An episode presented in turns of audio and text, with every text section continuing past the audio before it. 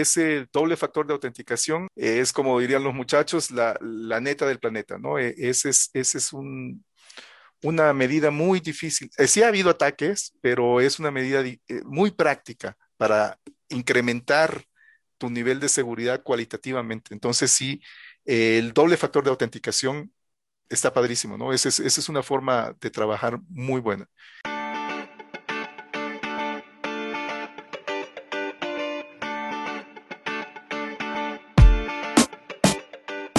Buenos días, soy Juan Manuel Aguaxin y esto es Digitalizados, el podcast donde platicamos sobre los retos que la era digital nos plantea.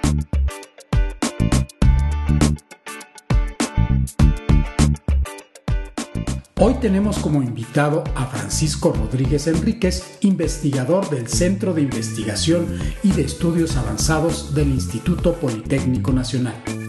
Las áreas de trabajo de Francisco son criptografía de claves públicas y simétricas, aritmética de computadoras, campos finitos, implementación de algoritmos en hardware reconfigurable, seguridad de información y cómputo móvil. En este episodio, Francisco nos habla de diversos aspectos de la seguridad informática, como lo son los niveles de seguridad, entidades certificadoras, manejo de contraseñas, técnicas de análisis forense y delitos cibernéticos, entre otros.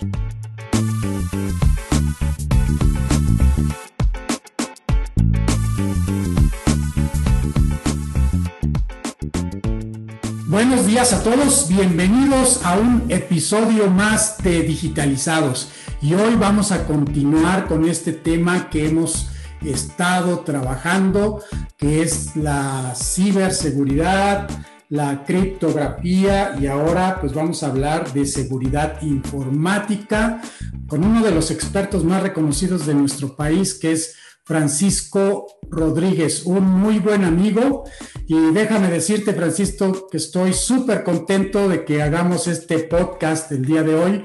Tuvimos algunos eventos que nos impidió eh, grabar el podcast con anterioridad y el día de hoy estuvo a punto también de repetirse porque ayer pues me informaron que me tocaba la segunda dosis de la vacuna y entonces le dije a Francisco pues voy a apurarme lo más que pueda y espero llegar a la cita. Bienvenido Francisco. Eh, ¿Qué tal? Eh, gusto saludarte, Juan siempre un, placer saludarte, muchas gracias por la invitación y aquí estamos para hablar un poco de seguridad informática. Qué bien, pues vamos a iniciar con esta pregunta que nuestro auditorio ya tiene una idea, ¿verdad? Pero creo que tú les vas a dar todavía una visión más amplia de este tema de la seguridad informática para que no se queden con ninguna duda. Entonces, mi primera pregunta sería, bueno, ¿cuáles son las aplicaciones de la seguridad informática? Muchas gracias por la, por la pregunta, Juan Manuel. Pues sí, es, la verdad es que estamos hablando de una disciplina muy vasta de las ciencias de la computación. Eh, cada vez ha ido adquiriendo más y más importancia. Eh, tomemos en cuenta que, que ahora cualquier sistema de computación que tenga eh, interacción con, usuarios, que son prácticamente todos, pues tienen que tener una capa de seguridad informática, llámese base, eh, base de datos, llámese, por ejemplo, los, las aplicaciones de correo electrónico, de chat, eh, por ejemplo, WhatsApp, Signal, todas esas ocupan seguridad informática. entonces, podríamos decir que es una de las disciplinas más dinámicas, más aplicadas y de mayor crecimiento en las ciencias computacionales. Y un comentario que me gusta hacer a mí es que en la nueva planificación de la currícula de la Asociación eh, para la Computación ACM se menciona a la ciberseguridad, a la seguridad informática como una de las áreas estratégicas de las ciencias de la computación que no puede faltar en ninguna currícula de eh, carreras afines a computación. Quiere decir que entonces las universidades, si quieren ofrecer un programa en ciencias de la computación o tecnologías de la información que sea competitivo, deberían de incluir estos dos temas. Así es, así es, exactamente, Juan Manuel. Eh, te pongo un ejemplo práctico quizás para que el público eh, lo dimensione.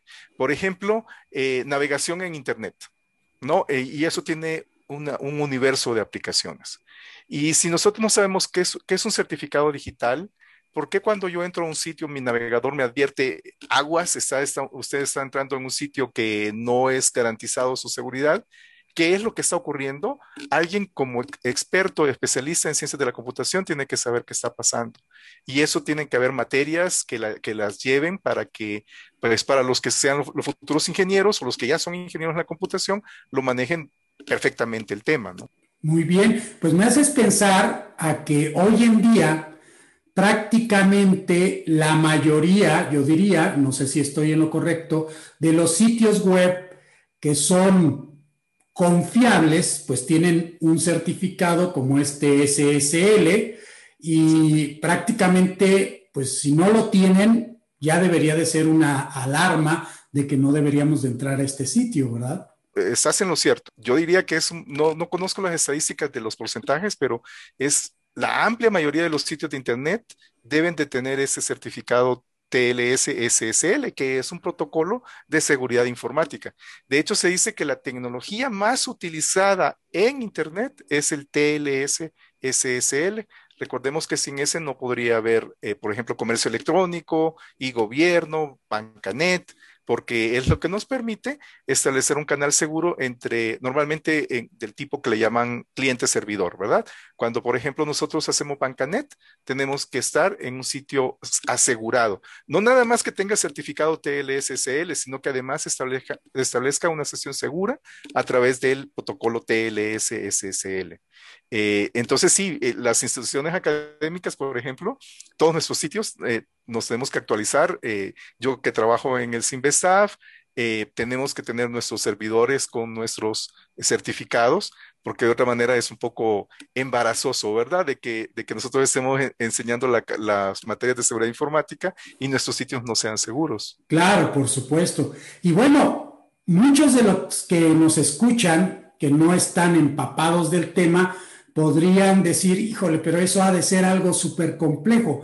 Y en realidad creo que no lo es tanto, porque estos certificados se pueden adquirir y pues se instalan en donde tengamos nuestro sitio web. Háblanos un poco sobre qué tan complejo es tener uno de estos certificados. Eh, fíjate que ya efectivamente no es tan complejo y ya trascendió eso, porque eh, es, digamos, una cuestión, un requisito sine qua non, digamos, ¿verdad? O en inglés dirías un must, eh, que lo tienes que tener, sí o sí, cueste lo que cueste. Entonces, tu especialista, tu webmaster, tu, eh, administrador de la red, tiene que ingeniárselas para tenerlas. Aquí también hay un tema de dinero, ¿verdad? Porque normalmente están las compañías, mm. que son las autoridades certificadoras, las cuales son reconocidas por los navegadores porque uno puede tener un certificado, como a veces me gusta decirle a mí, casero, hecho por una autoridad certificadora quizás no internacional. En, ese caso, el navegador te va a seguir marcando como un sitio inseguro. Si tú quieres evitar eso y, tener tu, eh, eh, tu candadito en verde, ¿verdad? Entonces tienes que tener un certificado eh, comprado a una autoridad certificadora. hay un dinero ahí que invertir, un tema de dinero. hay unos que son gratis que se llama Let's Encrypt eh, y esos funcionan muy bien, tienen todas las de la ley, eh, son algo así como eh, lo mismo pero más barato. sí, pero sí te puede dar algunas veces lata para que algunos navegadores lo reconozca como un certificado legal. Sí, entonces, em, incluso hay también en la, en la red, hay unos como eh, que te pueden hacer benchmarking, perdón que use la palabra en inglés, eh, que te dan un, perfilado de tu, de tu servidor de Internet para saber qué tan vulnerable es o qué tan bien lo has instalado. Por ejemplo, si tienes una versión viejita del TLS-SSL, te pueden atacar. Eh, salen ataques cada dos meses, cada mes, eh, y entonces ahí te miden la calidad de tu, de tu seguridad, ¿verdad? Y entonces te dan una calificación con ese sistema de Estados Unidos de A más, A, B menos, B más, etcétera, ¿no? Eh, entonces ahí, eh, digamos que nosotros como, como profesores de seguridad informática podemos ejercer un poquito de presión para los administradores de la red, decirle, oye, ya actualiza el TLS, pásate a la versión 1.3, que es la que se está usando ahorita, para que tengamos una buena calificación en estos sistemas que te hacen esa, esa calificación de tu servidor de Internet. Y eso estamos hablando solamente de servidores de Internet, ¿eh? pero imagínate, como mencionaba yo al principio, y, los WhatsApps y los Signals, por ejemplo, ¿cuál es la seguridad que debemos de manejar ahí? Con el correo electrónico, claro. Correo electrónico, las redes sociales. Sí, por donde quiera. Entonces, quiere decir que hay varios niveles de certificados. Podríamos decir, ok, tienes un certificado de última generación y tú tienes un certificado que pues ya empieza a ser obsoleto y más te vale que lo cambies. Sí, eh, eh, es por, se maneja por niveles de seguridad y también el, es, te cuestan diferente, ¿no? Entonces, si, si quieres un, un, certificado para tu sitio de internet, lo puedes manejar con esos niveles de, de seguridad, porque la autoridad certificadora tiene que darse perfectamente cuenta de que el cliente, el, que le está comprando el, certificado no es un impostor, Así que te hacen pruebas. Tienes que, la prueba más, más importante antes de la pandemia era ahí acudir, digamos, físicamente a las oficinas. Ahora todas las pruebas se hacen vía internet. Te hacen pruebas, por ejemplo, te dicen, a ver, si usted es el dueño de ese sitio que usted dice del Simvestav, entonces quiero que me coloque una página eh, en tal, eh, o sea, usted escoge el, el, dominio de la página, pero le pone, le agrega esto al final para que yo sepa que usted realmente tiene acceso a esa página y que usted es el dueño de esa página. Eh, entre, o sea, pruebas de que, de que uno no es un impostor. Algo así como lo que hace Amazon Web Services cuando creamos una aplicación y que le damos un subdominio de, de nuestro dominio y dice, a ver, tienes que poner este código al final de esta dirección y eso hace que certifique esto. Ah, exactamente. Esa y otras pruebas, ¿no? Entonces eso te da un nivel de seguridad del, certificado que tú estás solicitando. Entonces, con estos certificados, uno, sabemos que quien dice ser es verdaderamente quien dice ser, y dos, la información viaja encriptada. ¿Son estas dos las funciones principales o hay otras funciones? Ah, gracias por la pregunta. Esa es una pregunta muy importante. ¿Qué, ¿Qué, hay adentro de un certificado digital? Mira, lo que hay adentro del certificado digital es la llave pública de la entidad a la que está certificando. ¿Y quién la está certificando? Una autoridad a, a, la que nosotros le confiamos. Ese es el modelo de seguridad. Entonces, básicamente, la llave pública va certificada por esa, válgase de la redundancia, autoridad certificadora. Entonces, la autoridad genera esa llave pública por ti porque tú le pagaste por ese certificado. Ese, ese es un, esquema. Otro es que tú lo generas en tu organización y, y se lo das a la, a, la, a la, autoridad certificadora para que te lo certifique. Ese es más complicado porque se puede prestar a, malas interpretaciones. Eh, la otra es lo que tú dijiste al principio, la autoridad certificadora te genera tu llave pública y privada y tú, y, simplemente, y te da el certificado, o sea que te hace las tres, o te hace los dos servicios, ¿no? Generarte la llave privada y pública y darte el certificado. Ahora, ¿por qué, ¿por qué ocupo el certificado para dárselo a la gente que visite mi página? Porque yo estoy firmando con mi llave privada diciendo, este es un, todos esos contenidos, todo este eh, eh, material que tengo en esta página es legítimo y lo firmo yo como entidad, mm. ¿verdad? Y, lo que puede hacer, lo que hace el navegador visitante es verificar esa firma extrayendo la llave pública del certificado digital. ¿Y por qué tiene que ser certificada la llave pública? Porque hay un ataque que le llamamos ataque de intruso de en medio, en el que Eva podría este, maliciosamente cambiar la llave pública legítima y colocarla de ella. Eso no lo puede hacer porque no puede manipular el certificado digital. Y entonces tenemos también este concepto de no repudio, porque como está firmado por la llave que no está accesible a todo el mundo, no puedo decir, no, yo no puse eso. Exactamente, es, es ah, totalmente correcto. Es totalmente correcto. Y fíjate los contextos cómo pueden cambiar. Por ejemplo, México es, eh, nuestro país es eh, bueno, se disputa con Brasil. No he visto últimamente quién va ganando porque siempre están primer y segundo lugar a nivel mundial como autoridades certificadoras.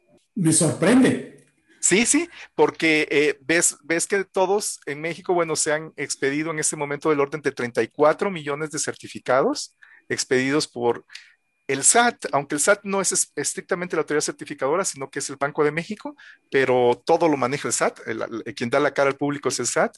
Eh, tú sabes que para, para eh, propósitos legales ya podemos firmar contratos eh, utilizando nuestra llave pública y usando la llave privada y, y, que se puede verificar con la llave pública y todo eso avalado por un certificado digital que te lo da el SAT, ¿no? Eh, para declaración de impuestos, para el tema de declaración de impuestos es muy necesario un, certificado del SAT y se han hecho del orden de 34 millones de certificados digitales. Y, en dónde está la parte en la que nos volvemos potencia mundial, digamos, es en, eh, en, ese, en ese plan tan avanzado del SAT, es en las facturas electrónicas que ya todas las facturas, ya, la factura de papel se acabó, ¿no? O sea, la, carrera de contador se, tuvo, se tuvieron que reinventar los, los contadores, ese gremio, porque las facturas, aquello de, mandar a, una impresora, te recordará, los más veteranos de la se acordarán, se acordarán de eso, sí, porque a veces uno cuando, como profesionista, ¿verdad? Tenía que extender esos, esos, esos recibos de honorarios, eh, eso se acabó. Eh, ahora es todo con eh, factura electrónica, ¿verdad? Uno va al supermercado y puede ir al servicio al cliente, eh, nada más deja el correo electrónico y le llega la factura electrónica. Todo eso solo, solamente se puede hacer con certificados digitales, ¿verdad? Entonces, una aplicación más masiva para nuestro país y solamente para que la audiencia se dé una idea, Juan Manuel, estamos hablando del orden de 5 mil millones, repito el número, 5 mil millones de facturas al año que se hacen en este país. Bueno, creo que es un muy buen punto para nuestro país, porque como bien lo dijiste, somos los número uno, vamos a decir que Brasil ya le ganamos, ¿verdad? O, en el peor de los casos podríamos ser el número dos en algunos momentos, pero esto creo que es algo que muchas veces a lo mejor hasta ni apreciamos mucho y es un avance bastante grande con respecto pues a otros países. Ahora con esto de la pandemia, muchas empresas empezaron a firmar, como tú lo dices. Antes, pues se enviaba el memorándum o, el oficio eh, y se firmaba a mano, ¿no? Lo autorizó tal, lo autorizó tal otro y lo autorizó tal otro.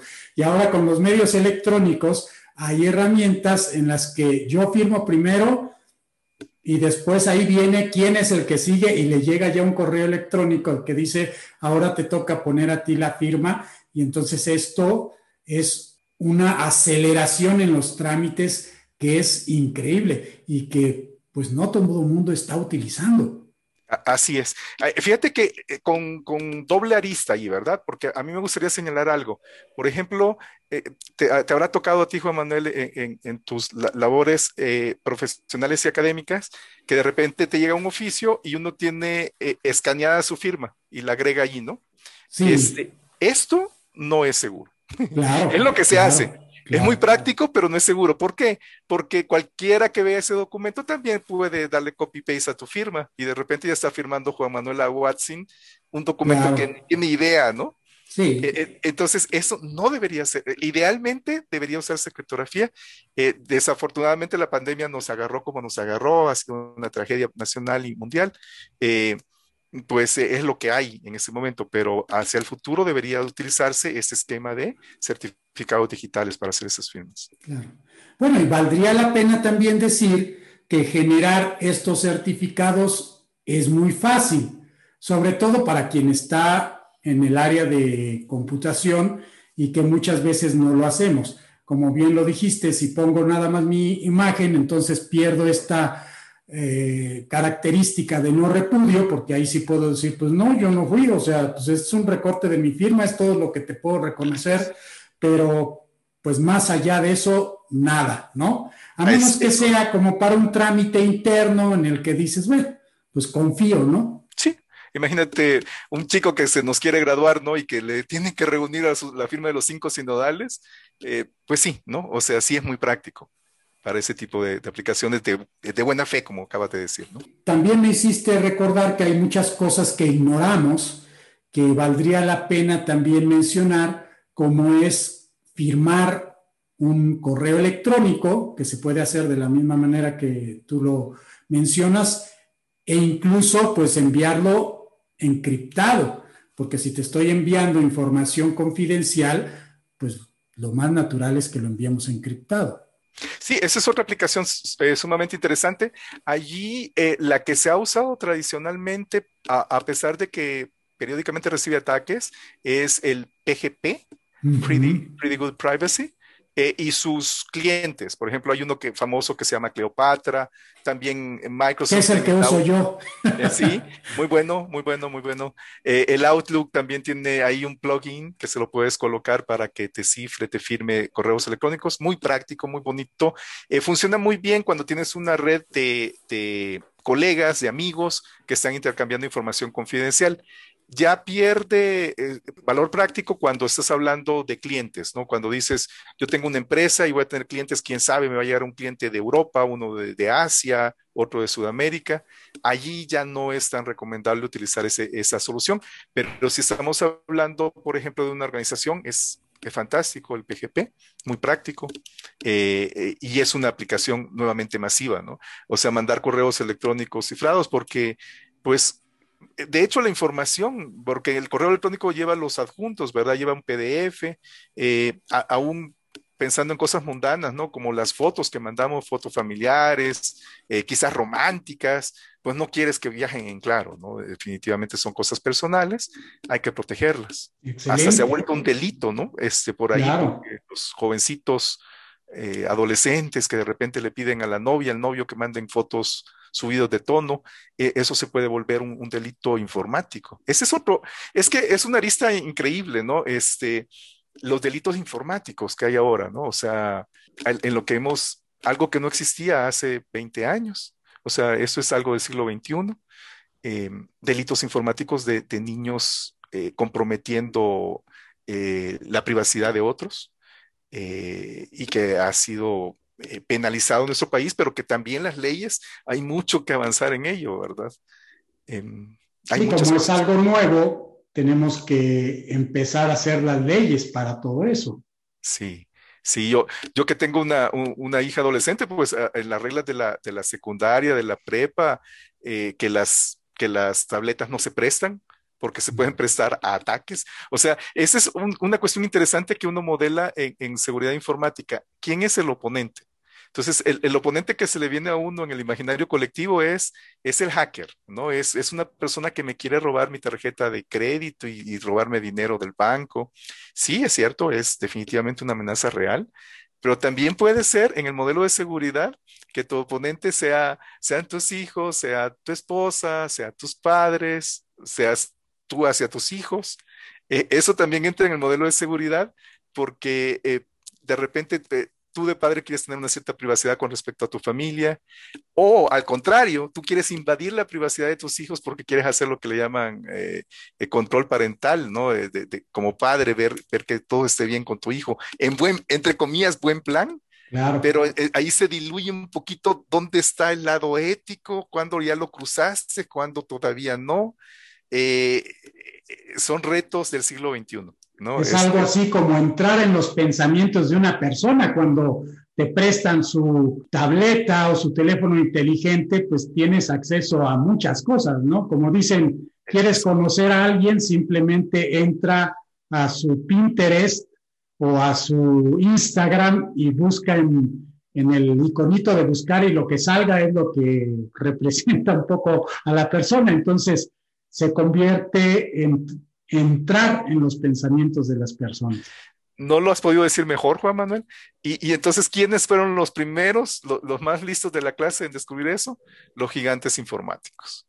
Y entonces ahí hay otro mito que quizás sería interesante para decírselo a la audiencia. Muchos seguramente ya lo saben. Eh, esa frase tan, tan bonita, pero yo, yo, no me canso de repetirla, ¿no? Si algo, si te ofrecen algo gratis, entonces significa que, que no es gratis, o sea que que tú eres el producto, no tus datos son, son el producto de esa compañía. Hay una frase muy extendida entre los jóvenes, cuando quizás la has escuchado, que dicen San Google. Yo me da cólera. O sea, ¿de dónde creen que son santos? Ellos están haciendo un negociazo con nuestros datos. No es gratis que te den el Gmail gratis o que el navegador esté gratis. Eh, todos sabemos que nos espían en el sentido de que tú haces, hacemos una conversación, por ejemplo, diciendo, hablando de, no sé, de Francia con Juan Manuel y de repente te sale un, hotel en Francia, un viaje eh, barato a Francia en tu navegador. Eh, la, búsqueda que yo hago en mi computadora, los resultados no se van a aparecer a los de otra computadora, están, están personalizados porque, porque nos están eh, viendo hasta el último pensamiento, están metiéndose en nuestros pensamientos, ¿verdad? Sí, y es lo que está haciendo actualmente Apple con sus teléfonos, que recientemente ahora a mí me aparece cuando quiero enviar una foto o publicar una foto en Facebook, me dice, ¿a qué fotos quieres permitir el acceso a Facebook? Ya puedo hacer esto porque antes le dabas acceso a todas las fotos. Y entonces la pregunta siempre es, ok, mientras no la envíe, nosotros nos quedamos con la idea de que pues no se puede enterar. Es que tú piensas que ese permiso que le di de acceder a mis fotos podría ser un permiso para que, aunque yo no publique una foto, la puedan extraer. Sí, sí, sí. Eh, eh, o sea, eh, sobre todo en las, sobre todo en, en las aplicaciones móviles. en las aplicaciones móviles muchas veces cuando lo instalas, le das acceso hasta las contraseñas, como, hasta las contraseñas tienen acceso a las aplicaciones. Entonces, eh, ah, ese es un riesgo real.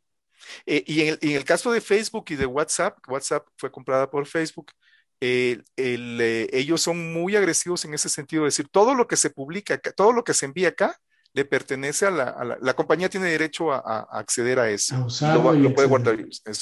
eso hizo una migración bastante interesante al protocolo Signal, que desde el punto de vista de los criptógrafos nos encanta y yo lo recomendaría a la audiencia que nos está escuchando. Eh, chavos, si tienen, no les cuesta nada, solo se van al, Google, al, Google Store y, bajan la aplicación de Signal, al Play Store, y, este, y bajan Signal, que, tiene mucho más capacidad para proteger sus datos.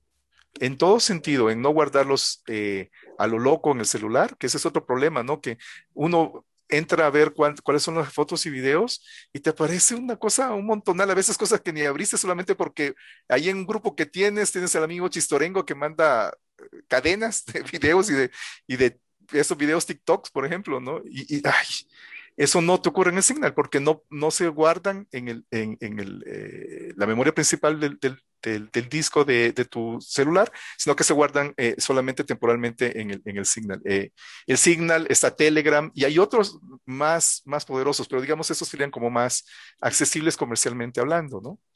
WhatsApp, uno tiene que tener claro que fíjate, es, es, una ironía, es un dilema, porque el WhatsApp tiene un protocolo fantástico para evitar el problema del intruso de en medio. O sea, si Eva, como le llamamos en la jerga de criptografía, quiere escuchar la conversación entre Alicia y Beto, Eva tiene muchos problemas con WhatsApp, porque el WhatsApp tiene un protocolo muy bonito para proteger eh, eh, el, chat que haya entre, entre dos usuarios de WhatsApp, el cliente. El problema es que eh, es que esa comunicación se da a través del servidor de WhatsApp. O sea que ahí hay como un Big Brother, que sería el servidor de WhatsApp, que ese sí lo ve todo. Que, está, la, está la hermana de Eva, que ella sí puede escuchar. Y que es muy poderosa esa hermana. Es, suma porque escucha a todos. No a unos cuantos, sino a todos. Ese es el problema de WhatsApp. No, no el oponente, eh, el hacker, es muy difícil. O sea, si ustedes quieren mandar una información eh, en WhatsApp que es confidencial, hay una muy buena seguridad de que un hacker no la va a poder eh, abrir, eh, pero sí la va a ver el servidor. En el Signal es, protección, es una protección más, mucho más fuerte. Ahora, ¿hay algo que nos pueda dar una idea sobre los contratos que la verdad aceptamos sin leer? Porque siempre que creamos una nueva cuenta en alguna nueva aplicación o página web, pues dice términos y condiciones. He leído y acepto los términos y condiciones y pues la gran mayoría, quizás el 98% de las personas le da clic, ay, sí, lo acepto y casi, casi decimos, pues, ¿qué puede pasar? O sea, estoy aceptando y no le tomamos como que la seriedad que deberíamos tomarle. Yo a veces me digo que debería de ser un poco como los contratos que se hacen con los bancos, ¿no? Que hay una autoridad en México que dice, ok, este tipo de contrato ha sido eh, revisado por esta autoridad y, bueno, lo puedes firmar porque no contiene cosas que nosotros consideremos a lo mejor fraudulentas o que te vayan a timar o no sé cuál sea exactamente la palabra. Pero aquí me gustaría que existiera como que un organismo que dijera, ok, este contrato que estás a punto de firmar, pues en corto, con pocas palabras, pues tiene estas revisiones que hemos hecho y no representa un peligro para tal y tal cosa. ¿Existe algo así?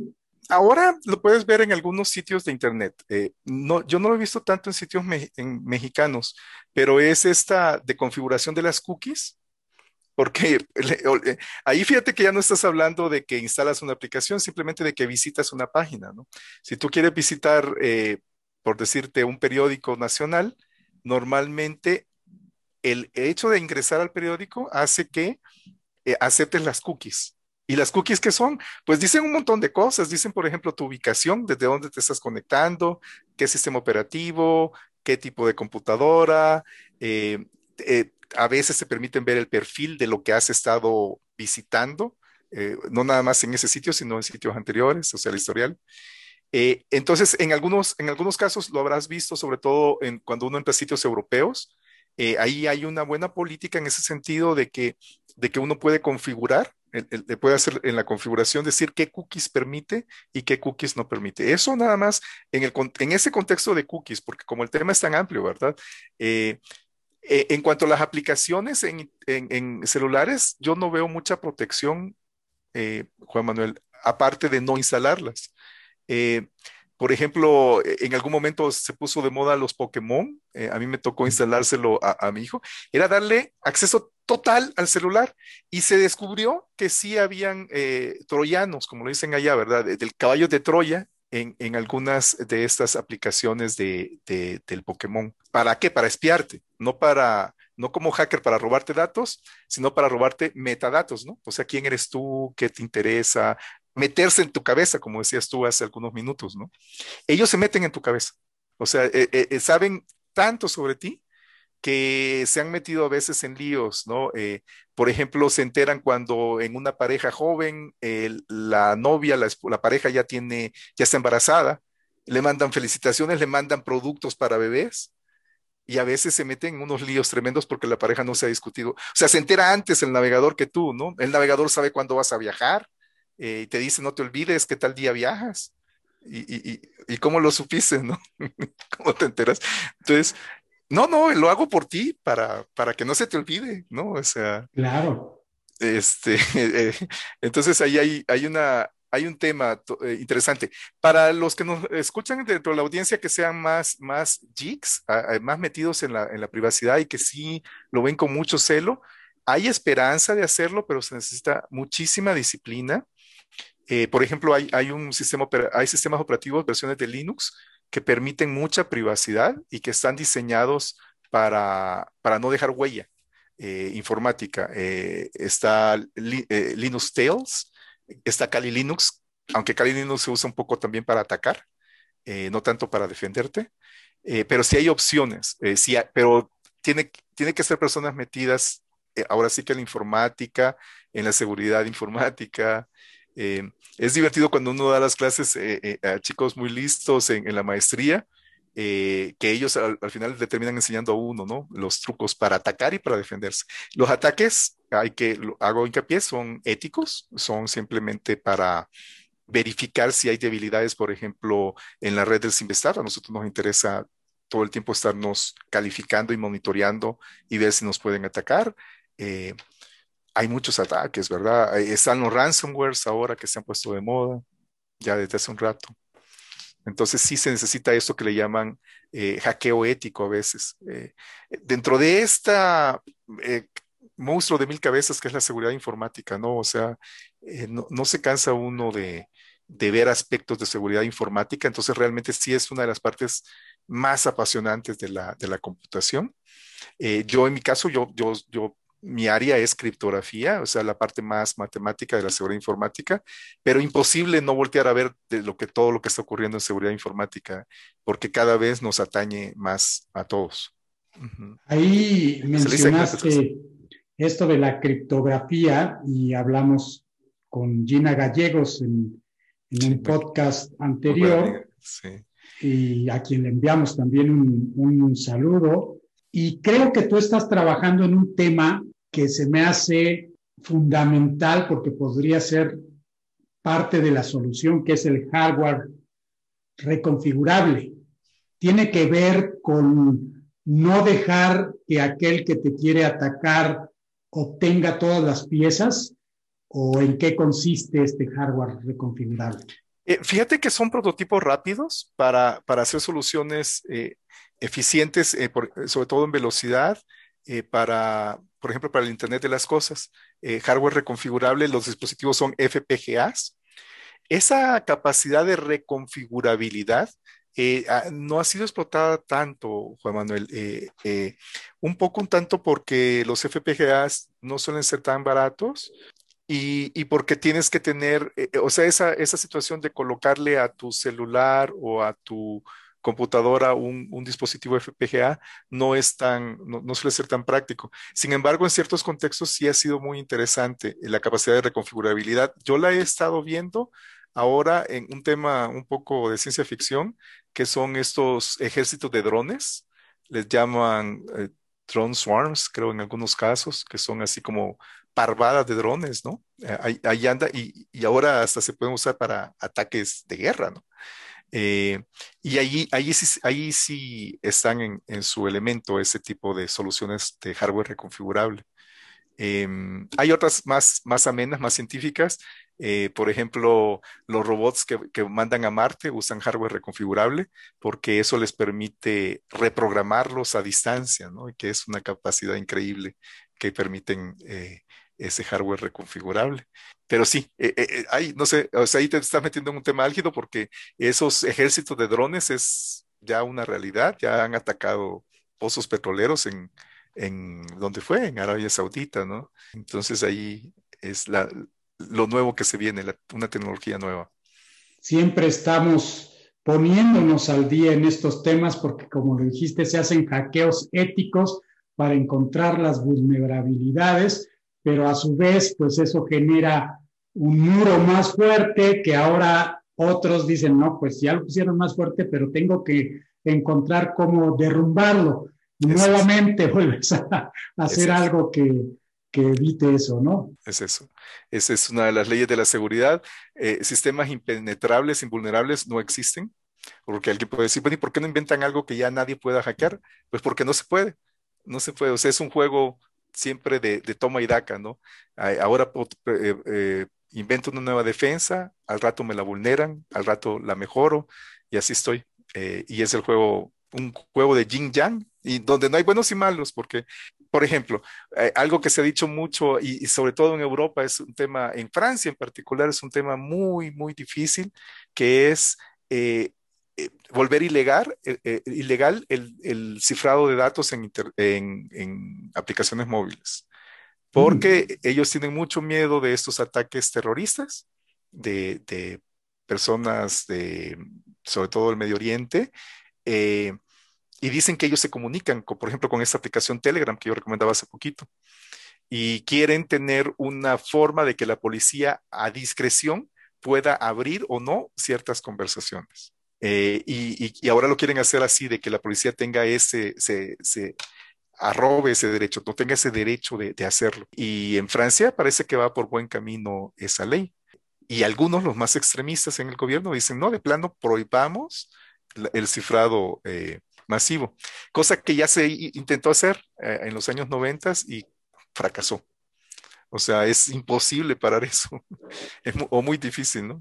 Claro, y en cierta forma es paradójico porque también, sobre todo los europeos, podrían pensar que si el gobierno tiene el poder de saber lo que estás comunicando, pues también es peligroso para los ciudadanos, ¿no?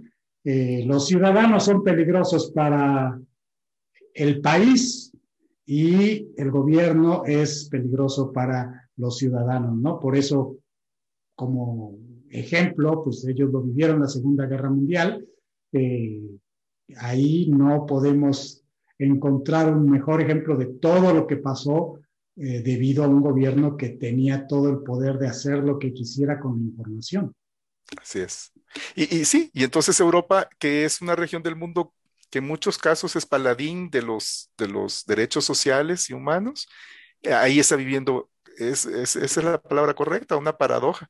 Fíjate que en Londres están colocando estas cámaras inteligentes con inteligencia artificial para a partir, la cámara analiza a la gente que va pasando en la calle y decide si una persona es peligrosa si se ve sospechosa. Y, y, ahí hay un problema ético terrible, porque dice, bueno, ¿y quién programó eso? ¿Cómo sabemos si el programador no le transmitió al, al, al algoritmo de inteligencia artificial un sesgo racial para que decida quién sí es peligroso y quién no es peligroso? Nada más por verle la cara. Pero el caso es que hacen los análisis y, y tienen éxito, digamos, para descubrir eh, ciertos, pero hay un problema ético tremendo ahí.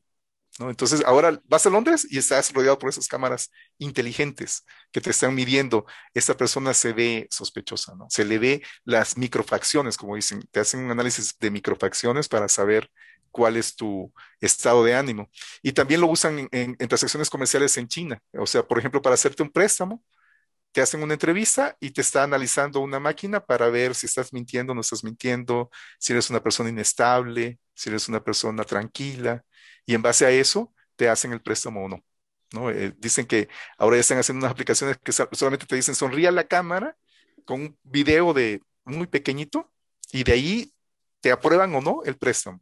Qué barbaridad. Suena a ciencia ficción todo lo sí. que nos estás describiendo y como lo dije en otro de los episodios que se mencionó algo similar, pues está bien, hay partes positivas, pero también está mal porque eh, alguien que pasa por un mal momento, eh, quizás ese tipo de cosas haga que pues nunca más se recupere, ¿no? Uh -huh. eh, hoy en día, pues si a alguien le va mal y a lo mejor incluso cometió pues un pequeño delito, puede corregir su camino, pero con un sistema con es, como este que te tacha y te dice, pues esta persona es peligrosa o no es digna de confianza, pues entonces creo que las cosas se ponen todavía más difíciles. Efectivamente.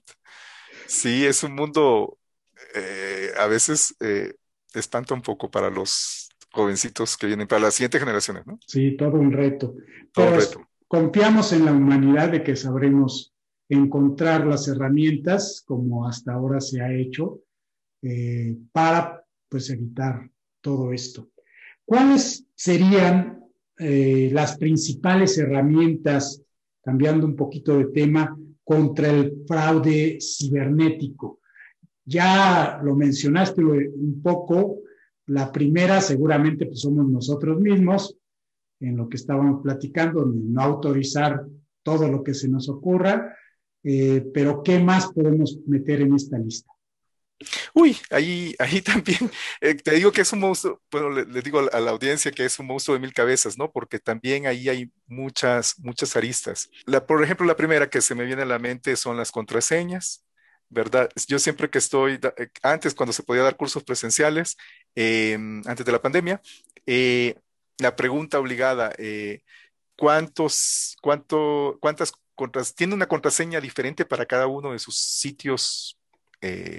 Confidenciales que visita, es decir, tu sitio de, la, de Bancanet, tus redes sociales, o una misma contraseña te abre varios de esos sitios.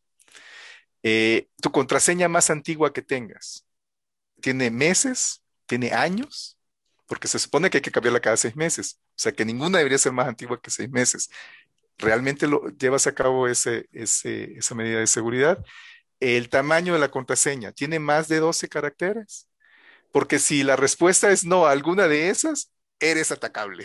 Te pueden atacar rápidamente, además. Creo que el, más del 90% de nuestros escuchas es atacable. y, y, y, quizás más del 50 contestó no a las tres, ¿no? Sí, exactamente. o sea, Pero, ¿qué podemos hacer para guardar tantas contraseñas? Incluso en alguna ocasión leí un artículo que decía, bueno, finalmente, si usted usa muchas contraseñas, es mejor anotar todas esas contraseñas en una libreta que tenga en un lugar secreto que usar la misma contraseña en todas partes. Sí, sí, sí. Eh, eh, eh, esa no sería una solución. Fíjate que las soluciones más técnicas que, parece ser que pueden resolver el problema es regresar a, contraseñas muy sencillas con baja entropía para los humanos. me refiero, por ejemplo, al número PIN, NIP, ¿verdad? De las tarjetas cuando uno va al cajero, son cuatro dígitos, es una contraseña muy baja, pero ¿qué pasa? No colocarla a Internet, sino que tener un, un interlocutor que puede ser hardware o software eh, que es el manejador de tus contraseñas. Y entonces uno simplemente para entrar a un sitio interacciona con este intermediario y este intermediario le lanza una contraseña de alta entropía al sitio que vas a visitar. ¿No? Entonces, esa es, la forma de resolverlo. Incluso Google ya lo ofrece como un servicio. Ya lo, habrán visto muchos de, los que están escuchando este, esta, e, e, esta transmisión. Eh, ¿Cuál es el problema? Que ahora Google vuelve a tener aún más poder porque le estás confiando tus contraseñas. Pero si no confías en Google, también puedes eh, bajar tus propias aplicaciones y vuelvo a repetir, manejadores ya sea de, hardware, o sea, se le coloca a la USB y, tus contraseñas, o sea, ese intermediario está eh, en ese dispositivo de hardware que compraste o por mm. software, una solución eh, soft, ¿no? De software que hace eso mismo. Entonces ahí ya en teoría, eh, por lo menos es el siguiente paso a resolver para las contraseñas. Al ser humano no le pedimos lo imposible, o sea, somos flojos, tenemos, la memoria es frágil, se nos olvida, lo apuntas por todos lados, como, como decías. No, entonces le, pides un secreto muy sencillo y puede estar incluso repetido, puede ser único porque el manejador te lo va a diversificar dependiendo de si entras a tu Facebook, si entras a, tu bancanet, al e-gobierno, etc. Entonces, ¿recomiendas el uso de estas aplicaciones que eh, almacenan passwords completamente complicados que nadie de nosotros nos podríamos aprender, pero pues nosotros tenemos, digamos, la llave maestra de esa aplicación? ahí va la cosa. Eh, otra vez, aquí también no creas que es la panacea, es atacable, han salido eh, ataques, pero vale la pena como, como entrenarse en eso y ver qué tan bien le conviene a uno para sus propios sus propias aplicaciones, ¿verdad? Porque aquí estamos hablando de millones de usuarios y, las necesidades cambian, ¿verdad? Puede ser muy adecuado para, muchos de, de, los que nos están escuchando en este momento. ¿Cuál preferirías tú? ¿Una aplicación como esta que te guarda todos tus passwords o la doble autenticación como Authenticator de Microsoft o Google también tiene el suyo, que pues a la hora que te vas a meter alguna aplicación o página web, dice, ok, ya pusiste tu password correctamente, ahora te voy a enviar un numerito para que lo recibas en tu teléfono y lo visites, ¿no? O generan un número. Mm, eh, qué bueno que lo mencionas. Ese, ese doble factor de autenticación es, como dirían los muchachos, la, la neta del planeta, ¿no? E, ese es, ese es un, una medida muy difícil. Eh, sí ha habido ataques, pero es una medida eh, muy práctica para incrementar tu nivel de seguridad cualitativamente. Entonces, sí, el doble factor de autenticación está padrísimo, ¿no? Esa es, esa es una forma de trabajar muy buena. De hecho, es la que yo sigo. Yo no tengo ese intermediario que mencionaba para ser eh, eh, honestos. Eh, me gusta más la autenticación de, dos factores. ¿Cuáles podrían ser como las desventajas de utilizar este tipo de pues, autenticación? A, veces la gente se desespera, ¿no? Porque, por ejemplo, si tú estás fuera de tu casa usando un dispositivo que, a lo mejor es de tu hermano, de tu primo, por ahí que te, que te pasó, puedes tener problemas, ¿no? Para, para lograr esa doble autenticación, si de repente te mandan un SMS al celular y no lo tienes a la mano, eh, te puede causar eh, problemas porque precisamente por esa doble seguridad. Pero imagínense, por ejemplo, eh, para aquellos que tienen inversiones, por ejemplo, en criptomonedas, es altamente recomendable, así te cueste mucho trabajo manejar ese doble factor de autenticación, manéjalo. Triple factor de autenticación no, no lo recomendaría tanto, aunque sí se ha intentado. porque, porque es, eh, es, se vuelve muy latoso, o sea, sí se puede eh, prestar a, a, que te cueste entrar, ¿no? Demasiado a un sitio. Triple sería, o sea, eh, para los que nos están escuchando, un, la autenticación básica es usuario-contraseña. Eh, le agregamos, entonces es algo que uno sabe, ¿qué es lo que uno sabe? La contraseña. Eh, le agregamos un factor de autenticación cuando es algo que uno tiene y ahí es dame un código que yo te lo mandé a otro dispositivo, puede ser a tu celular, puede ser a tu correo electrónico, puede ser un token de hardware, como algunos bancos lo dan aquí en México. Entonces ese sería un doble factor de autenticación, algo que uno tiene, algo que uno sabe es la contraseña, y el tercero, el, el más canijo, digamos, de programar y de, de, que funcione en la práctica, es algo que uno es, ¿no? Por ejemplo, pueden tener ciertos iPhones que, que tienes que mostrar la cara para poder ingresar al, al, al iPhone. Eh, la huella digital es otra, otro clásico ejemplo.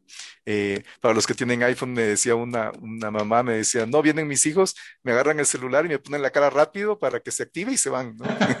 Entonces, eh, todo es atacable, pero bueno. Claro, claro, por supuesto. Ahora, a nivel internacional, ¿es que existe algún organismo o hay una cooperación eh, entre los diferentes países contra el delito cibernético? ¿Estamos bien organizados o prácticamente cada país pues está haciendo sus cosas por separado y la comunicación todavía no se ha dado tanto a nivel internacional? Te reconozco, Juan, el que yo no, no soy experto en el tema, eh, pero sí me interesa mucho y procuro leer, estar enterado, pero solo es una información así que te puedo dar de lo que yo he visto. Eh, claro, tenemos aquí en México, por ejemplo, una policía cibernética y sí hay delitos cibernéticos. Yo siento, la impresión que tengo, así como un observador externo, es de que estamos en pañales, que hay muchos huecos que hay que cubrir, delitos que ni siquiera están tipificados por la ley. Yo, yo sentiría que no hay tanta esa cooperación internacional que, que, que tú mencionas, ¿verdad? Eh, es la impresión que tengo. No, no sé ahí que, si tú tienes eh, más información. te, te creo, creo que estoy, estoy como tú, eh, exactamente. Yo sé que se han hecho algunas cosas en nuestro país, incluso esta nueva ley que acaba de pasar, eh, la ley Olimpia, creo que se llama, ¿no? Eh, que es a raíz de una persona que sufrió un ataque y no a raíz de los expertos que pudieron haber dicho, oigan, aquí hay un punto débil, hagamos esto. Entonces, pues sí habla mucho de que estamos en pañales, como bien lo mencionaste. Ahora, por ejemplo, si, si imagínate, un, novio celoso viene y, se y averigua, hackea el Facebook de su novia o, o el Instagram, eh, el Twitter, eh, ¿cuál sería el delito? O sea, ¿cuál, ¿cuál, qué tan penado está por la ley, no? Ese tipo de cosas, no sé, son muy interesantes y muy importantes de saber yo, yo no, ah, quizás ahí podría salirte algún otro invitado, ¿no? Para otro este invitado espacio. que nos hable de este, de este tema. Muy bien. De ahí me haces pensar en, en, otro tema que pues también no sé si tú tengas pues un expertise en ello, eh, lo que es el peritaje informático. Una vez que ya se cometió un delito cibernético o un ataque, ya no digamos porque si decimos delito, pues como que abrimos la puerta a muchas cosas, ¿no? Pero un, un ataque a una de las computadoras del Sinvestab, pues yo creo que ahí lo primero que hacen, pues es hacer un análisis forense de por dónde fue el ataque, cuáles son nuestras debilidades. Eh, ¿Nos podrías hablar un poquito sobre eso? Eh, ¿Cómo, cómo, cómo se procede? Sí, eh, bueno, ahí es son técnicas de análisis forense, lo, lo, lo, que, lo que se suele utilizar. Si el ataque fue hacia una red, entonces hay que ver todos los logs para averiguar por dónde vino eh, el, el, posible ataque, de qué, de qué dirección IP. También hay otra modalidad que es cuando se sospecha que alguien está haciendo delitos cibernéticos, entonces tratar de, de de decomisar su dispositivo, digamos su laptop o su computadora y hacerle un análisis a la computadora desde la que se sospecha se están realizando los ataques. Normalmente eh, esas computadoras están cifradas, Entonces, el, paso cero, digamos, es, es em, descifrar esa información o no permitir que se cifren, porque a veces eh, lo que tienen esos sistemas es que cuando se abre la computadora en tiempo real, en el momento del boot, eh, se descifra todo el disco duro y mientras la computadora esté activa, está descifrada la información. En el momento en que la persona sospechosa cierra su computadora, eh, se cifra todo y es muy difícil acceder a esa información. Así que muchas veces es capturar a esas personas infraganti, en el momento en el que están activos con su computadora, literalmente retirárselas para poder hacer el, análisis de la análisis forense de esa computadora. Hay muchas cosas que analizar. Si ustedes eh, se fijan, eh, por ejemplo, eh, un, un, usuario no experto, por ejemplo, borra archivos confidenciales pero esos no están completamente borrados del sistema operativo para los más, eh, eh, los que sean más informáticos de la audiencia, sino que a veces se quedan, por ejemplo, en la carpeta del basurero y se pueden ver ahí directamente y se pueden recuperar, pero aún cuando se han eliminado del basurero todavía pueden persistir en, el sistema operativo y es posible recuperarlo. Entonces hay técnicas para recuperar esos, esos archivos. A veces se recuperan parcialmente, pero con lo que se recupera es suficiente para establecer eh, un delito. Sí, de ahí que sea muy importante que cuando nosotros donamos o vendemos una de nuestras computadoras, pues tenemos que hacer un borrado duro de la información, ¿no? Existe software que se encarga de hacer un borrado efectivo. Así es. ¿Y, cuál es ese borrado? Sí, adelante. No, solo iba a decir que ese borrado efectivo consiste en que no nada más es eliminar el archivo, sino que en el espacio de memoria que ocupaba ese archivo, tacharlo. Ahora sí que tacharlo con, basura para que no pueda recuperarse nada de lo que alguna vez estuvo guardado allí.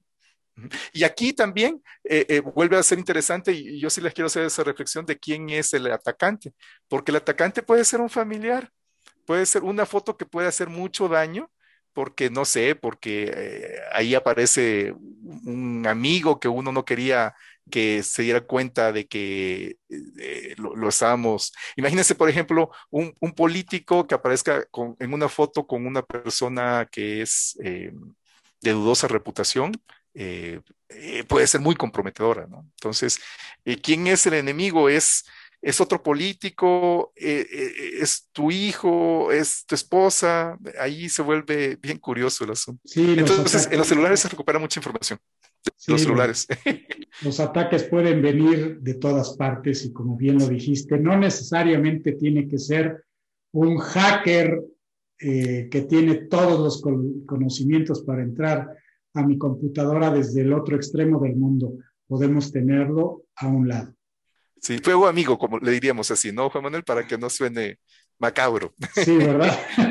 sí, sí. Con todo lo que hemos platicado, creo que la recomendación que mencionabas al principio de este podcast de la ACM, de incluir ciberseguridad y machine learning en los programas de estudios como un obligatorio en el programa de estudios, pues está más que claro, ¿no? Son, son dos temas eh, de actualidad. Ya hemos hablado en este podcast un poquito de Machine Learning en podcasts pasados y ahora en esta temporada pues hemos estado hablando mucho de la seguridad informática.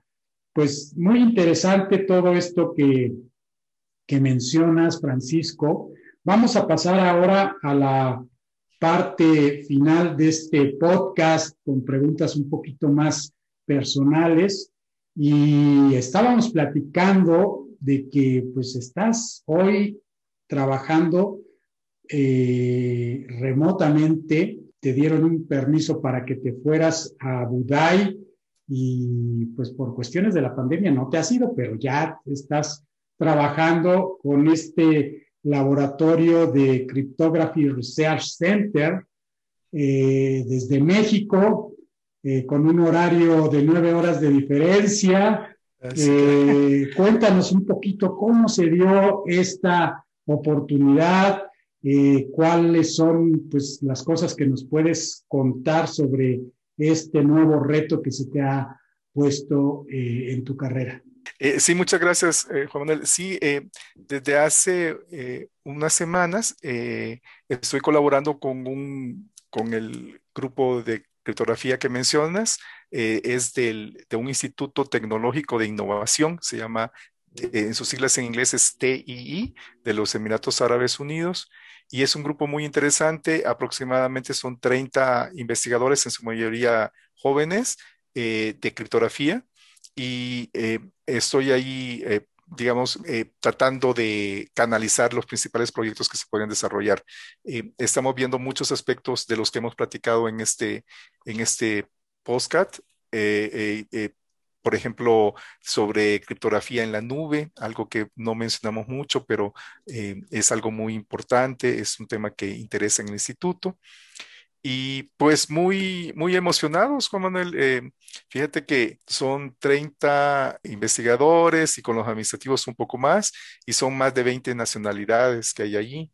Entonces sí se ah, vuelve una cuestión, sí, una cuestión bastante internacional. Y, em, y pues sí, el, digamos, uno de los retos más importantes ahora es el cambio de horarios, porque sí son nueve horas de diferencia. Así que es vivir en, dos horarios y ahí me estoy acostumbrando, pero no está tan sencillo. Y la idea entonces es que te vayas un tiempo también allá y te quedes, yo supongo, a hacer una estancia. Me comentabas que es un año eh, este, este proyecto. ¿Cuándo tienes planeado Fíjate que ese es otro detalle interesante que me dijeron. Me dijeron, bueno, eh, queda abierto, me dieron la flexibilidad de escoger eh, eh, cuándo sería. Em, yo dije que en septiembre.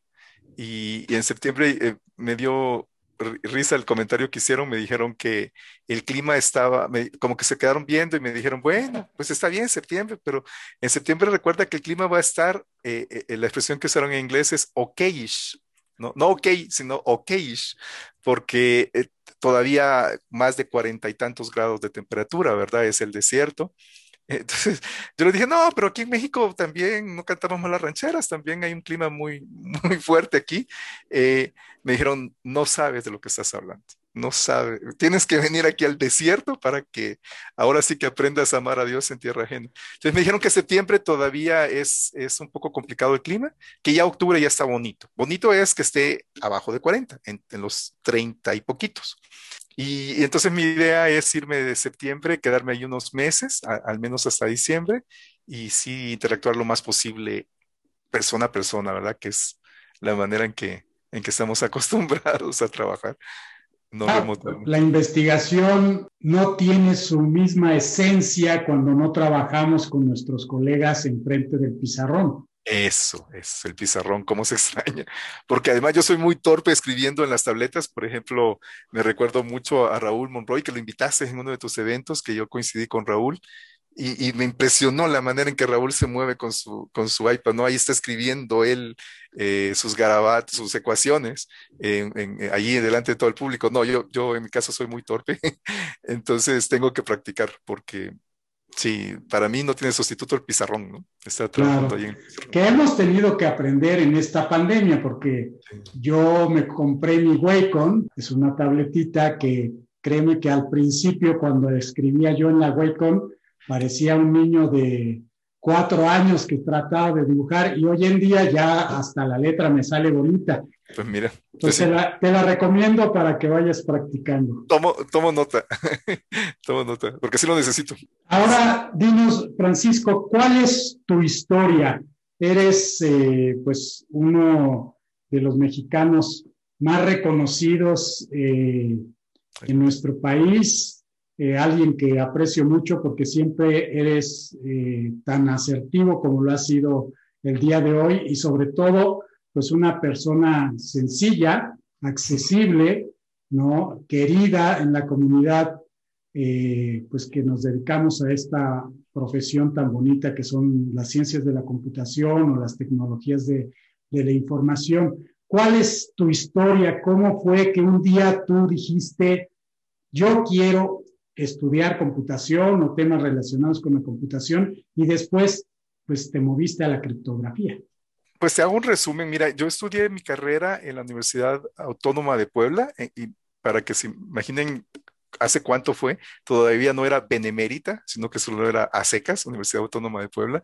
Estudié en una facultad muy interesante, un engendro que se habían inventado pues profesores eh, de esos eh, patriarcas, ¿no? De que muy queridos, por cierto, eh, que ya algunos ya desafortunadamente ya se nos adelantaron, pero era la licenciatura, era la facultad en físico-matemáticas de la Universidad Autónoma de Puebla.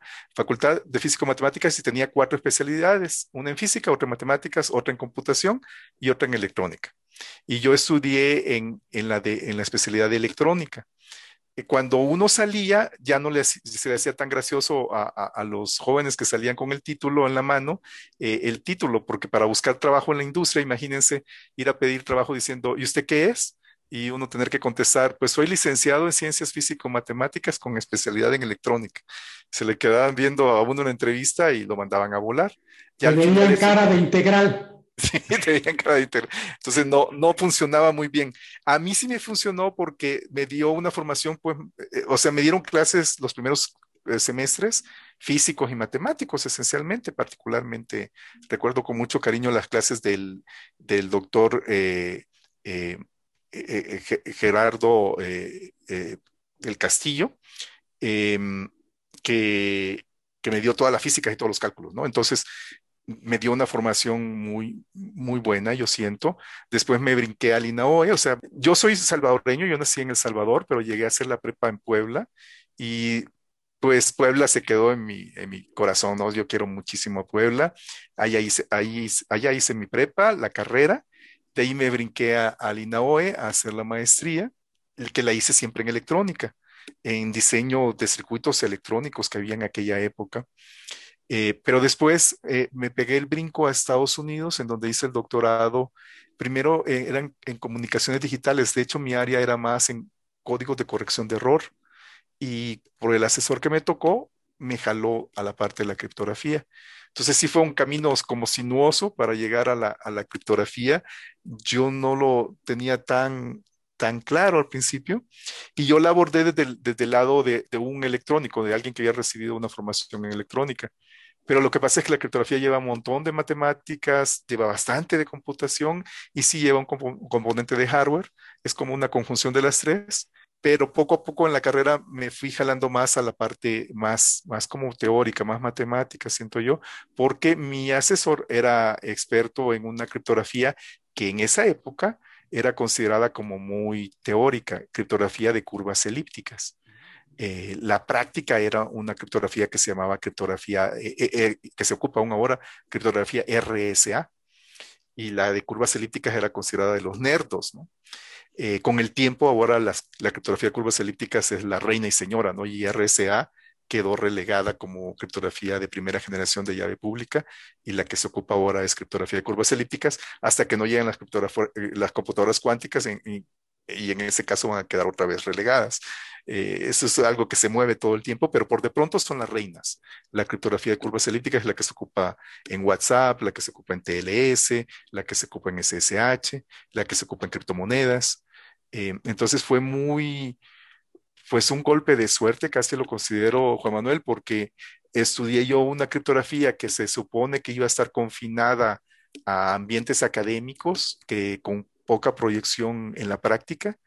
Eh, yo, salí de doctor en el año 2000, pero justamente desde finales de los años 90 ah, ya la criptografía de curvas elípticas cada vez iba con mayor y mayor pujanza y reventó en el siglo XXI, ¿no? En, los años ceros y, la década anterior, 2010-2020, hasta convertirse ya en, la, en la Entonces eso me dio mucha, mucha proyección. Terminé mi doctorado, me fui un año a Europa, eh, trabajé en, Alemania, en, en Bochum, eh, después me regresé a Estados Unidos, trabajé año y medio. Eso fue con, con startups. Entonces, también fue interesante por conocer ese aspecto de, de la industria, aunque sea eh, compañías pequeñas, que fue la que me tocó trabajar tanto en Alemania como de regreso en Estados Unidos.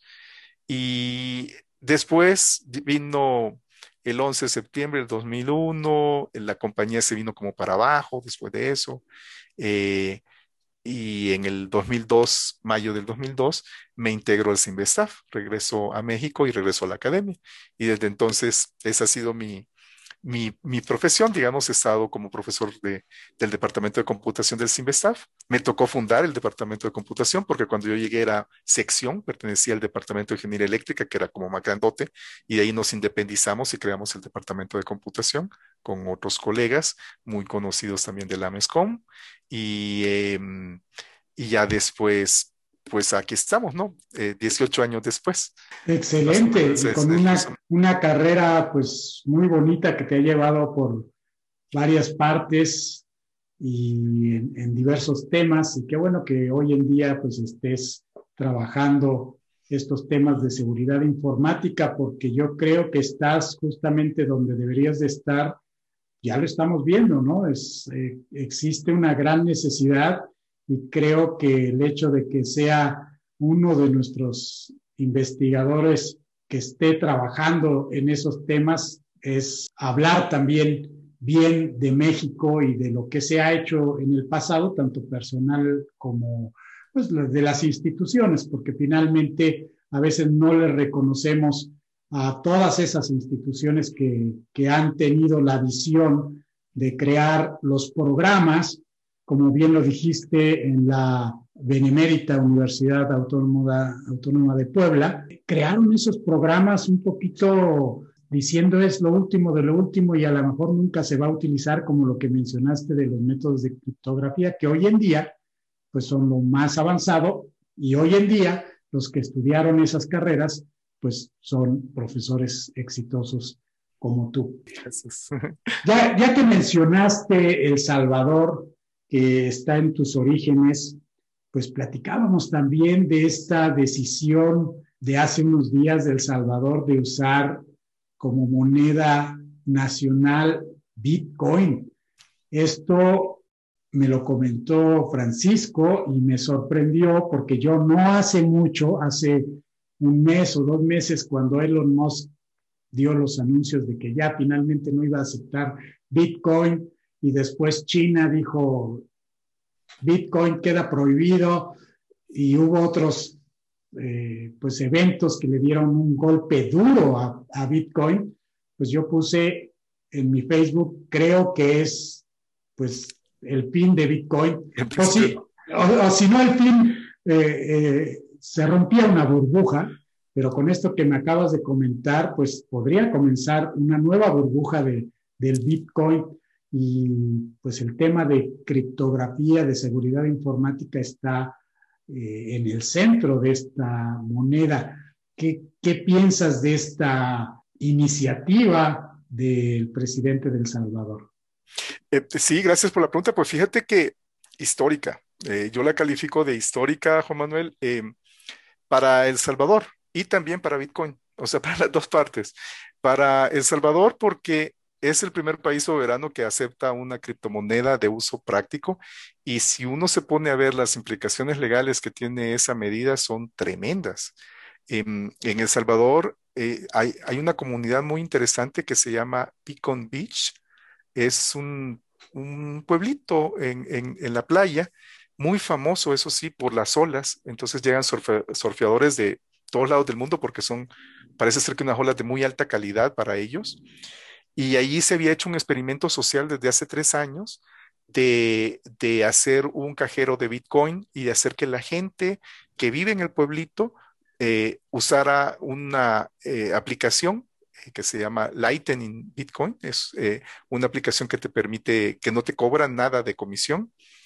Y entonces se compraban hasta raspados, este, churritos, aguas, en los restaurantes, en los, en los hostales, todo con Bitcoin y es una comunidad de unas 1.500 personas. Eh, quizás eso influyó en que el presidente Bukele, que es un presidente bastante autocrático, ¿verdad? Toma decisiones así bastante, a, veces se parecieran un poco impulsivas. Quizás eso lo inspiró a él para tomar esta medida y hacer de eso que es que era un pueblo que se llama El Sonte con Z, volverlo todo El Salvador. O sea, vamos a hacer eso, ese experimento social, pero ahora en todo el país. Estamos hablando de un país del tamaño aproximadamente del estado de Tlaxcala. Es un país chico, es de hecho el, apodo que, tenemos en El Salvador es el pulgarcito de América. Seis millones y medio de habitantes, de los cuales dos millones están en Estados Unidos. Entonces, ah, el, país tiene un ingreso muy, muy importante de remesas que llegan de Estados Unidos y se los estafan a los hermanos lejanos, como se les llaman en El Salvador, en cuanto a las comisiones, ¿verdad? Para mandar su dinero de Estados Unidos a El Salvador en las remesas. Entonces, se cree que uno de los casos de uso más importantes que va a tener Bitcoin va a ser en las remesas porque te permite que el dinero llegue de manera instantánea y sin pasar por el banco y sin las comisiones del banco. Pero también hay una serie de relajos, o sea, ¿qué va a pasar cuando alguien compre, digamos, una televisión y la quiera pagar con bitcoins? O cuando un funcionario quiera recibir su salario en bitcoins. Eh, tiene que haber aplicaciones que en tiempo real hagan la conversión, porque sabemos que de un día a otro puede haber una, una fluctuación importante en esa moneda. Y por eso es del lado de Salvador. Del lado de de, la comunidad, del ecosistema de bitcoins, lo consideran un momento histórico, porque dicen, por primera vez, esta moneda en la que los más recalcitrantes consideran que va algún día a sustituir la, moneda fiduciaria, es decir, el dólar, el peso, el yen, el euro, eh, lo consideran un paso histórico. por primera vez un país, así sea un país chiquito, eh, ha adoptado la moneda como una moneda oficial de ese país. Y entonces ya bastante gente de ese eh, ecosistema ha anunciado que mueve oficinas a El Salvador. Y van, eh, hay no nada más el Bitcoin, sino varias de las otras monedas que hay, sistemas de pagos, eh, los mineros, porque resulta que un poco ya uno ya no sabe si eso es populismo o qué, pero el gobierno ha anunciado de que le va a dar facilidades a los mineros, energía renovable. En El Salvador hay mucha energía geotérmica, el, aproximadamente un tercio de la, de la energía eléctrica del país se genera con geotérmicas, hay, este, este tipo de, aprovechamiento de la energía y eh, el gobierno le va a dar las facilidades a los mineros para que se vayan a, El Salvador. Entonces, eh, es un experimento social muy relevante, muy importante. Eh, no sabemos qué es lo que va a pasar. si de aquí a 10 años la moneda de Bitcoin continúa, y yo, yo siento que fíjate que, que que sí va a continuar, Juan Manuel, en mi opinión. Eh, estaba, estaba viendo una, hay una ley de las tecnologías, quizás tú la has visto porque he buscado la cita y no la encuentro, que dicen que los primeros 10 años para una tecnología nueva son los cruciales para perecer o sobrevivir. Continuar, sí. O continuar. Y que entonces, a partir después de, de, la segunda década, después de los 10 años, viene la parte de adopción. ¿verdad? Entonces ahora hay unos, unas decenas de millones de personas, quizás, vamos a decir, 100 millones de personas que usan criptomonedas. O sea, todavía, todavía no ha habido esa adopción masiva. Eh, en caso de que no perezcan las monedas, entonces esta década sería esa década de adopción y un año interesante para ver en dónde estaríamos eh, ubicados es en el 2030. Para aquellos de la audiencia que sean jóvenes y que les gusten los pronósticos que hacen los Simpsons, eh, que muchas veces le atinan, le atinaron a la pandemia, por ejemplo, eh, a, que Trump no ganaba, etcétera, etcétera, etcétera. Bueno, ya hicieron su, predicción respecto al Bitcoin y predicen de que el Bitcoin va a costar infinito en el futuro. Eh, eh, ahí tengo yo la, imagen de, alguien que está dando las noticias en el show de, los Simpson y dice precio de las monedas y aparece Bitcoin en infinito. no, hay quienes dicen de que va a valer, sí, un millón de dólares de aquí a, un, a, unos años. Vamos a ver.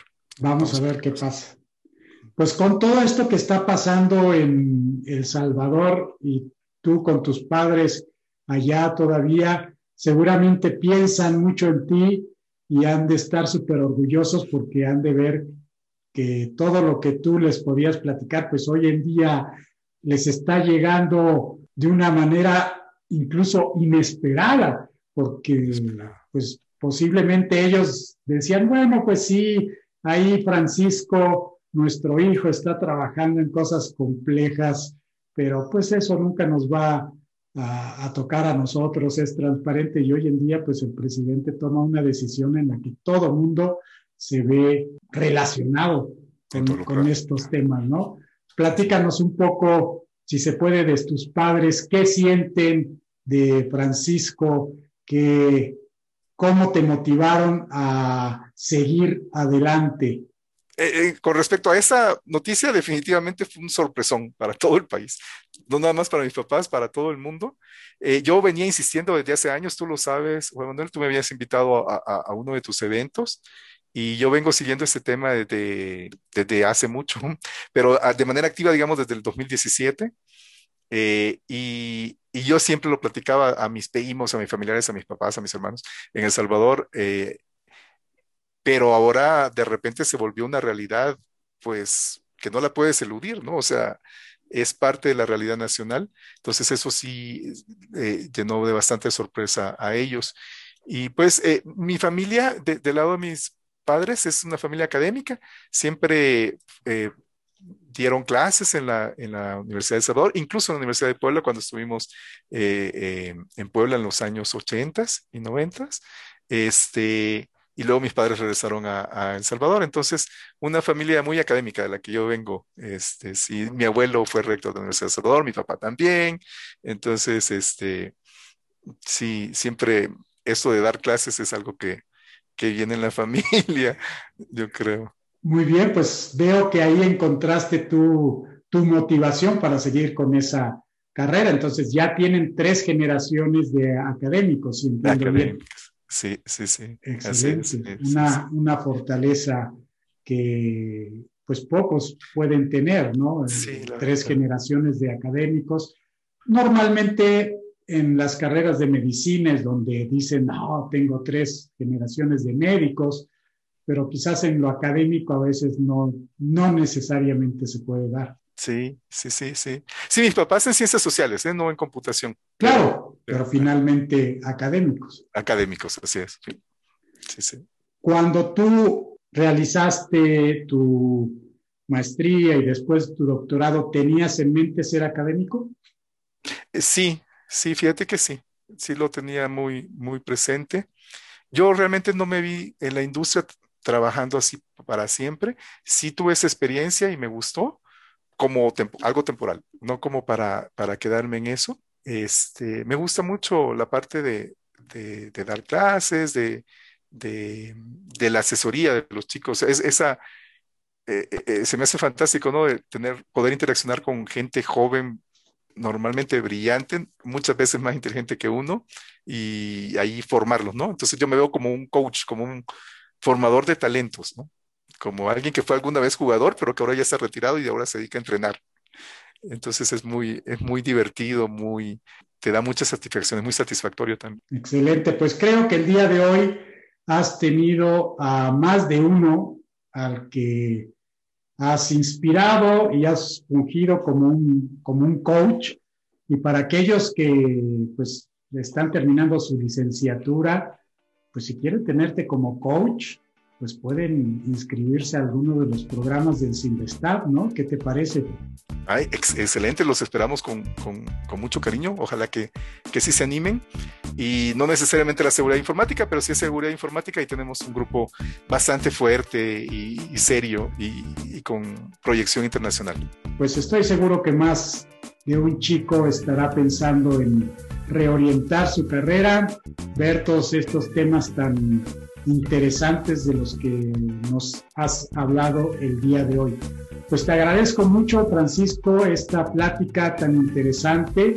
Hay muchísimo que, aprender y pues yo te voy a pedir que me conches en todos estos temas, ¿verdad?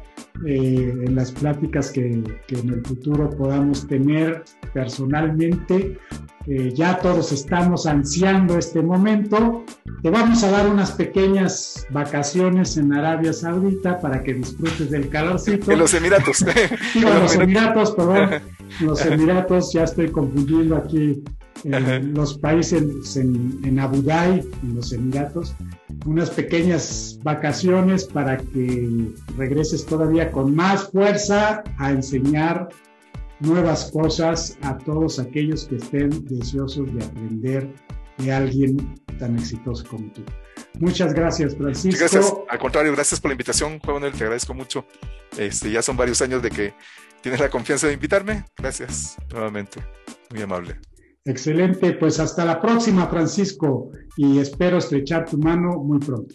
Claro que sí, igualmente. Un abrazo. Hasta luego.